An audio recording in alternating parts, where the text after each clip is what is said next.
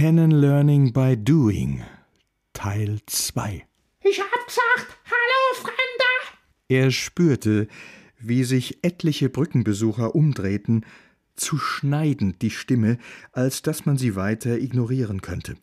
Fieberhaft überlegte er, wie er dieser Begegnung entgehen könnte. Diese Stimme, sie war unverwechselbar. Das musste Gertrud Menzler-Schweikert sein, die ehemalige Gemeindevollzugsbeamtin in Glickerbach. Husch das mit der Ohren? Ich bin's, deine geheimnisvolle Kurfürstin, komm zu mir! Keinesfalls durfte er ihr in die Hände fallen. Diese Frau war zu allem fähig. Mehr als einmal hatte er das zweifelhafte Vergnügen gehabt, ihr zu begegnen. Nie hatte sie ihm verziehen, dass er auf ihre Avancen gleich zu Beginn seiner Tätigkeit in Glickerbach nicht eingegangen war. Er musste den Hut verschwinden lassen. Aufessen? Oder doch lieber ein kurzer Sprint? Abhauen? Aussichtslos. Die Brücke war viel zu voll, sie würde ihn einholen. Ein gellender Schrei. Wie im Film Invasion der Körperfresser würde genügen und alle auf der Brücke würden auf ihn Jagd machen. Es gab nur eines: von der Brücke springen. Doch es war gerade ungünstig. Ein Ausflugsdampfer ließ sich gemächlich unter ihnen durch den Neckar treiben. Die Blicke aller nach oben gerichtet. Ein Martinshorn? Polizei. Auf, du Hutsimpel, auf ein Watschen, auf der Frühling, auf die Kerre, ich schwör bereit. Let's get ready zu Rumble. Sei ein Mann, sagte er sich. Er würde sich einfach umdrehen und ganz locker sagen: Ah, Sie sind es, äh, schad, äh, doch äh, kein Interesse. Die Polizei kam näher. Vielleicht hatte sie jemand angezeigt. Wegen Ruhestörung oder Sachbeschädigung. Bestimmt wies die Brücke bereits Risse auf, infolge der Schreierei. Hände hoch. Geschahen tatsächlich noch Zeichen und Wunder?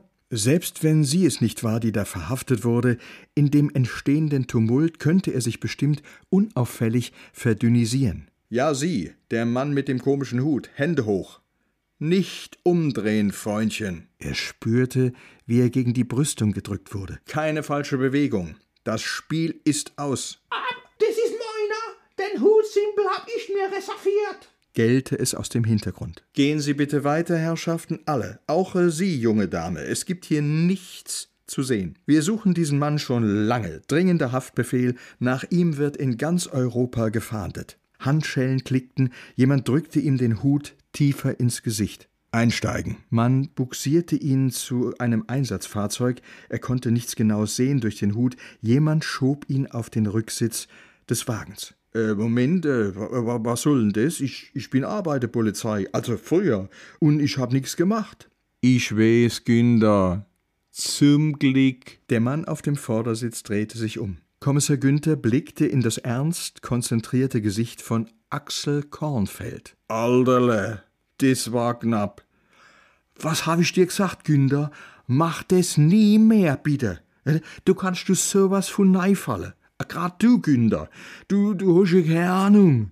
Du hast uns so in Schrecken eingejagt. Wir haben uns so Socke gemacht. Versprechel das nie mehr. Die andere Tür wurde geöffnet und sein ehemaliger Assistent ließ sich in die Polster fallen. Kennst denn noch? Darf ich vorstellen, mir sind's die SEG, die Sondereinheit Günther. Puh, nichts wie weg.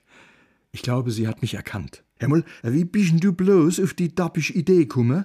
Hm, Sag bloß, du hättest es tatsächlich drauf ankommen gelust. Äh, auf was? Aufs Äußerste, natürlich. Jetzt du nicht so. Äh, hör mal, du hast ja faustig hinter der Ohren. Bei uns immer so genannt. Ich weiß nicht, Frauen, aber was muss man da machen? Und dann das.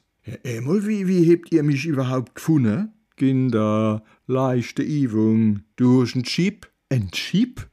Hä? Wo? Das verrot ich dir lieber nicht. Vielleicht brauchen wir denn noch mal. Und wo bringt ihr mich jetzt noch? Ins Kloster? Aber zur Einsatzleiterin.